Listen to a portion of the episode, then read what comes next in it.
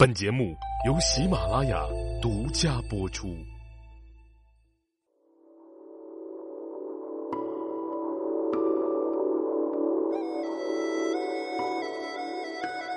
喜马拉雅的各位茶友们，大家好，我是赵阳。今天呢，咱们继续跟大家来聊一聊《茶经》啊。今天是《茶经》的第三十二讲了，依然是四支器的篇章。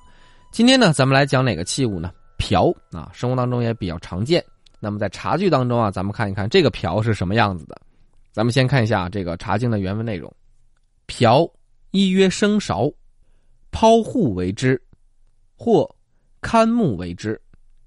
晋舍人杜玉，喘复云：着之以户，户瓢也，口阔，茎薄，柄短。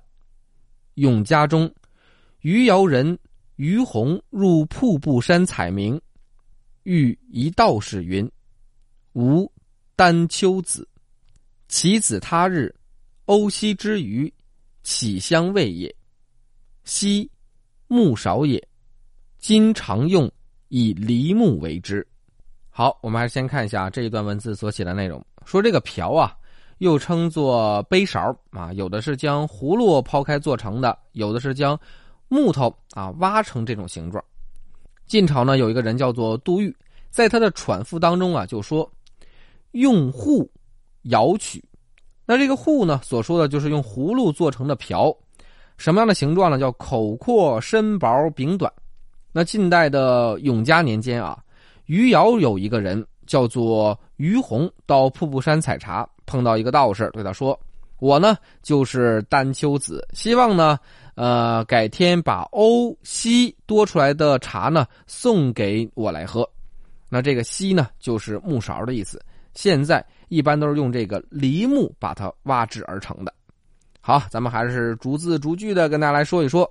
首先啊，出现的这个叫一曰西勺，这个西勺呢，其实就指的是瓢。西呢，指的是酒樽啊，这个勺呢，就指的是勺子。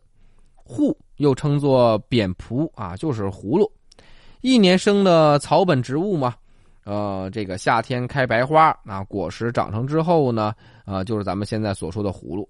那下面说说这一位啊，晋舍人杜预。杜预呢是生于公元的二百六十五年，呃，去世于公元的三百一十六年，字方叔，是西晋时候的人。这个官呢做到了中书舍人，所以叫做晋舍人杜预嘛。那他写的这篇文章呢，叫做《喘赋》。也是他的一篇这个佳作了。下面啊，这个永嘉中，永嘉呢就是晋代怀帝的年号。永嘉草草，封狼居胥嘛，说的就是这段时间的事儿啊。余姚就是唐代的州名了啊，咱们现在浙江的余姚啊，古地名依然保留了下来。下面这个道士说啥呢？说这个吴丹丘子，丹丘子是谁呢？丹丘子啊，说的就是从丹丘来的神仙。丹丘就是传说当中神仙的府邸。屈原在远游当中啊，就说：“乃与人于丹丘兮，留不死之故乡。”啊，这是看来是神仙居住过的地方。丹丘子呢，就是说这个丹丘那块来的啊，这著名的神仙。下面啊，这个魏呢，就是赠送给予的意思。好，咱们说了这一段原文内容啊，咱们看一看啊，这一件物品啊，大概是干什么用的？开篇就说了，叫做西勺啊。根据这个字面意思呢，就指的是雕刻成动物形状的这个勺。最早出现的这个瓢呢，应该是把葫芦直接一分为二。咱们有个词儿呢，叫照葫芦画瓢，说的就是这个意思啊。后来逐渐的演化成了一种勺的形状，已经啊可以用木头或者金属来制作了。古代这些人呢，做这个瓢的葫芦呢，称作刨刨器嘛。用做药的葫芦呢，称作笏。笏呢是在七千多年前就已经出现了，在浙江余姚的河姆渡文化当中啊，就已经发现了这个葫芦籽儿，作为一种可以食用的植物。那笏在《诗经》当中啊，也是经常出现。而到这个时候，陆羽在《茶经》当中的描述呢，笏呢应该属于煮水饮茶的二十四器之一，而后来又专门供饮茶的茶碗。所以啊，严格来讲，瓢。应该是煮茶时蒯水的工具，如果用它喝茶的话啊，也是可以的。因为当时这个瓢呢，没有咱们想象的那么大。那么时间啊往后推移到了宋代呢，依然有这个茶瓢这种工具，在《大观茶论》当中也有记载啊，人们称这种瓢呢为壶员外 啊，可见呢应该是用葫芦做成的，所以啊给它冠以姓叫做胡员外了。后来啊到这时候的瓢呢，不是作为舀水的工具了，而是煮好茶之后呢变成一种分茶的器具。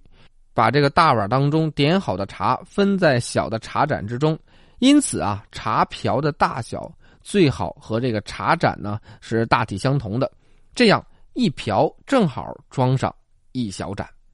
那在现在的这个茶道当中啊，张也看到一些人啊用这个葫芦器做成一种茶杯。里面再衬上一个这个瓷的芯儿，或者呢用这种呃葫芦器做成这个茶滤啊，都是很好的一个选择。取自天然啊，用之天然，喝起来才是造化天然之味啊。